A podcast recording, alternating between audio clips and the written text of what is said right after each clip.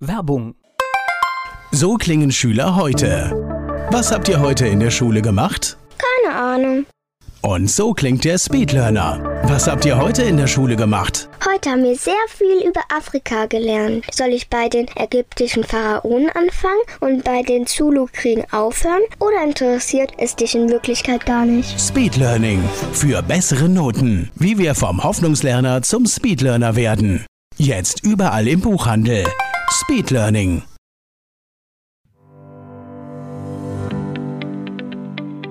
Rheinhessen gehört. Der Podcast aus und über das größte Weinbaugebiet Deutschlands. Mit Wolf Ingo Hers spreche ich über den Verkehrsverein Bodenheim. Der Verkehrsverein Bodenheim, der hat ja so ein festes, festes Jahr der Veranstaltungen und ich hoffe mal, es ist 2020 auch genauso. Ja, wir hoffen, dass das nicht 2020 so ist, sondern die nächsten Jahre auch. Wir starten Ende April mit dem Picknick im Park. Da wir da eine begrenzte Teilnehmerzahl haben, sonst wird es ungemütlich und unpersönlich, sollte man sich sehr frühzeitig darum bemühen, eine Eintrittskarte zu bekommen. Dort werden die Weine präsentiert, die beim Top 3, das ist die Veranstaltung im Herbst, sage ich gleich noch was zu, die beim Top 3 in die Endausscheidung kommen, die werden dort nochmal präsentiert. Man kriegt eine eine Kiste mit Leckereien drin, also zum Essen.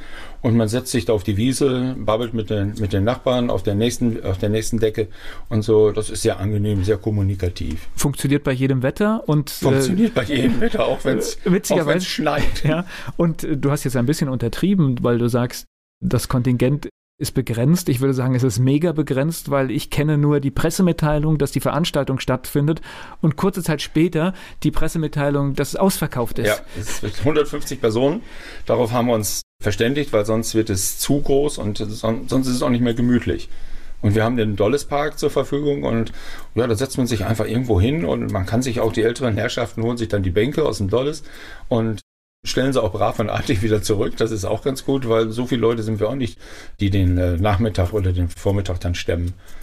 Und das ist der Auftakt quasi das für das ist der Jahr. Auftakt für uns. Das geht dann über viele vorbereitenden Sitzungen und dem Aufbau des Albansfestes dann zum Albansfest über. Das ist die zweite Großveranstaltung, also das ist eigentlich die richtige Großveranstaltung von uns. Die findet immer im ersten Wochenende im Juni statt, vier Tage. Jubel, Trubel, Heiterkeit oben auf der Festmeile am St. Alban. Das ist am Plattenhohl oben. Da gibt es 16, 17 Winzer, die ihre Weine anbieten. Wir haben um die 10 Essenstände. Wir haben jetzt einen Kaffeeanhänger haben wir jetzt da für dieses Jahr. Und wir bieten auf zwei Bühnen, bieten wir Live-Musik an. Das sind ganz unterschiedliche Gruppen, eigentlich für jeden Geschmack was dabei. Der eine Ausreißer, der kommt aber schon seit 20 Jahren quasi, ist Garden of Delight. Das ist eine irische Band unten, aber die ziehen so viel Gäste, dass wir die auch weiterhin im Programm haben. Die haben einen Dauervertrag mit die euch? Die haben einen Dauervertrag, ja. Also das ist echt hart. Aber die sind einfach klasse. Die machen eine riesen Mucke und das ist einfach schön. Und was man jetzt so ein bisschen übersieht, das ist ein schönes Fest, das zieht viele Leute nach Bodenheim. Tatsächlich ist es aber ein, ein Verein, der das Ganze macht. Es wird ehrenamtlich gestemmt und ich weiß nun auch, ich kenne die Kennzahlen des Vereins. Letztendlich ist es eine kleine Bilanz eines Unternehmens, wenn man es genau nimmt, was da passiert. Ja, das ist schon sehr viel. Also wir haben schon einen recht hohen Umsatz. Wir können es uns dadurch auch leisten, eine hauptamtliche Mitarbeiterin, die zwar nur halbe Tage da ist, aber so die ganzen Verträge erstellen und so weiter. Wir sind ja, alle anderen sind ja berufstätig, also sind ehrenamtlich im Vorstand und das würden wir gar nicht schaffen, so Verträge aushandeln. Das ist, da geht ein dutzendfacher Mailverkehr hin und her. Die ganzen Absprachen mit den Ordnungsämtern, die immer tagsüber stattfinden, mit der Polizei immer tagsüber, da müssen wir normal arbeiten alle und, dann, und deswegen ist vor 20 Jahren so eine Stelle geschaffen worden, um uns da einfach zu entlasten. Das würden wir mittlerweile ehrenamtlich gar nicht mehr hinkriegen. So, lass uns in den weiteren Kalender schauen. Was ja, bringt das Jahr? Der weitere Kalender ist dann, die Kerb machen wir dann noch. Da sind wir aktiv dabei und richten die ein bisschen mit aus. Aber vor allen Dingen haben wir dann einen Weinprobiertag, das nennt sich Top 3. Das heißt, es sind insgesamt 15 Weine, die aus einer Vorentscheidung von einem Vorkosten ausgewählt werden und diese 15 Weine präsentieren wir der Bevölkerung. Das ist eine offene Blindverkostung. Alle Flaschen sehen gleich aus und Da kann man dann immer fünf Weine probieren, entweder fünf Rotweine, fünf Weißweine oder fünf Rosé. Das sind dann auch festgelegte Rebsorten. Das kann die Burgunderfamilie im Weißen sein. Das kann Grauburgunder-Familie sein und so weiter. Da versuchen wir immer Schwerpunkte zu setzen und ja, ist immer gut besucht, so um die 350, 400 Menschen kommen jedes Mal und die genießen das einfach mal so zu beurteilen, zu bewerten, welcher Wein ihnen denn am besten schmeckt. Und da haben wir auch eine Institution geschaffen. Das ist quasi sozusagen die Weinnase. Das ist der, der alle 15 Weine richtig einsortiert hat oder aber gesagt hat, der Wein wird der Siegerwein in der und der Kategorie. Und das funktioniert ganz gut, das loben wir auch immer aus. Und am Wochenende drauf, wenn wir den Weinlehrfahrt stattfinden lassen, ist dann die Siegerehrung dieser weinprominenten Winzer der Top 3. Und das findet dann oben am Albansfest statt und dann durchschneiden wir ein Band und dann geht es auf die Festmeile oben am Weinlehrfahrt. Und da sind an jedem, an jedem Rebstock quasi steht ein Winzer und bietet seinen Wein Pfeil. Und das Schöne ist, es darf auch nur der Wein sein, der hinter seinem Rücken im Wingert wächst, sodass man eigentlich sagen kann, ich gehe dahin und gucke mir eine, eine Rieslingrebe an und habe einen Riesling im Glas. Und das funktioniert auch gut. Da sind wir also wir haben aufgehört, Werbung zu machen, weil sonst wird es da auch wieder ungemütlich. Und das Spannende jetzt ja bei diesem Top-3-Wettbewerb ist ja, die, die Winzer gehen in einen Publikumswettbewerb. Oft sind, sind die ja eher bei, bei Profis, werden sie getestet und wissen dann einfach, ich habe einen guten Wein gemacht, der entspricht allen Kriterien, der gewinnt.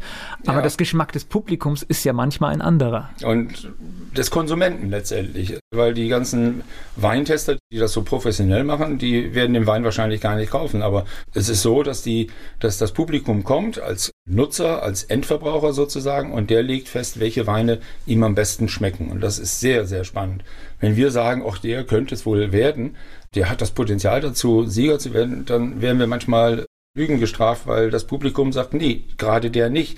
Der und der Wein von dem und dem Winzer schmeckt mir 100% besser. Natürlich sind immer so ein bisschen dabei, ach Gott, das könnte ein, ein Wein von dem und dem Weingut sein, weil man sieht ja nicht, von welchem Weingut der Wein ist. Und dann versuchen die auch so ein bisschen ihre Lieblinge reinzuhängen, aber das funktioniert einfach nicht, weil da verhaut man sich auch gewaltig.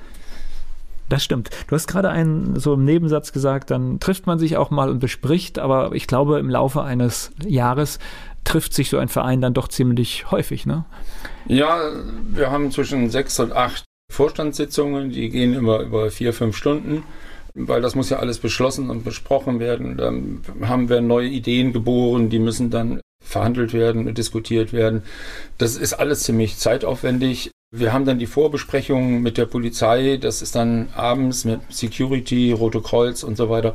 Dann muss festgelegt werden, wie wir das Sicherheitskonzept weiterentwickeln. Dann kommen die ganzen Winzer an einem Abend zusammen und dann wird ausgelost, welcher Winzer an welchem Standort ist, weil die Winzer stehen bei uns beim Albansfest nie am selben Ort, sondern die wechseln jedes Jahr. Und da muss eine ganze Menge gemacht werden. Es muss mit der Bahn verhandelt werden wegen unseren Sonderzügen, die wir dann extra noch bezahlen. Das ist sehr, sehr viel Arbeit, aber es macht Spaß. Und wenn dann das Fest vorbei ist und die Winzer sind alle nicht traurig guckend, sondern eher grinsend, dann wissen wir, es hat sich für die gelohnt, es hat sich aber auch für uns gelohnt und dann machen wir nächstes Jahr das nächste Fest. Du bist ja in Bodenheim und Nackenheim, kann man fast sagen, eine ehrenamtliche Institution. Woher nimmst du die Energie, woher nimmst du die Kraft, jedes Jahr wieder neu zu starten? Ja, ich nehme im Dezember immer so anderthalb, zwei Wochen eine Auszeit und mache eigentlich mal gar nichts. Meine Frau sagt immer, zumindest die Ablage könntest du mal machen. Aber ich nehme einfach mal so eine Woche oder zwei einfach mal aus und denke einfach mal über andere Sachen nach, lese ein Buch, gehe mit Freunden aus und so weiter. Aber das mache ich das ganze Jahr über eigentlich. Ja, woher nehme ich die Energie? Ich weiß es auch nicht. Ich habe sie einfach. Ich power einfach immer weiter, weil ich habe noch so viele Ideen im Kopf, was man machen könnte, wenn man noch mehr Zeit hätte. Ich finde die Begrenzung auf 24 Stunden einen Tag finde ich einfach künstlich. Man sollte das deutlich verlängern. Eine Stunde Schlaf müsste eigentlich auch reichen. Danke, Wolf Ingo Herrs vom Verkehrsverein Bodenheim.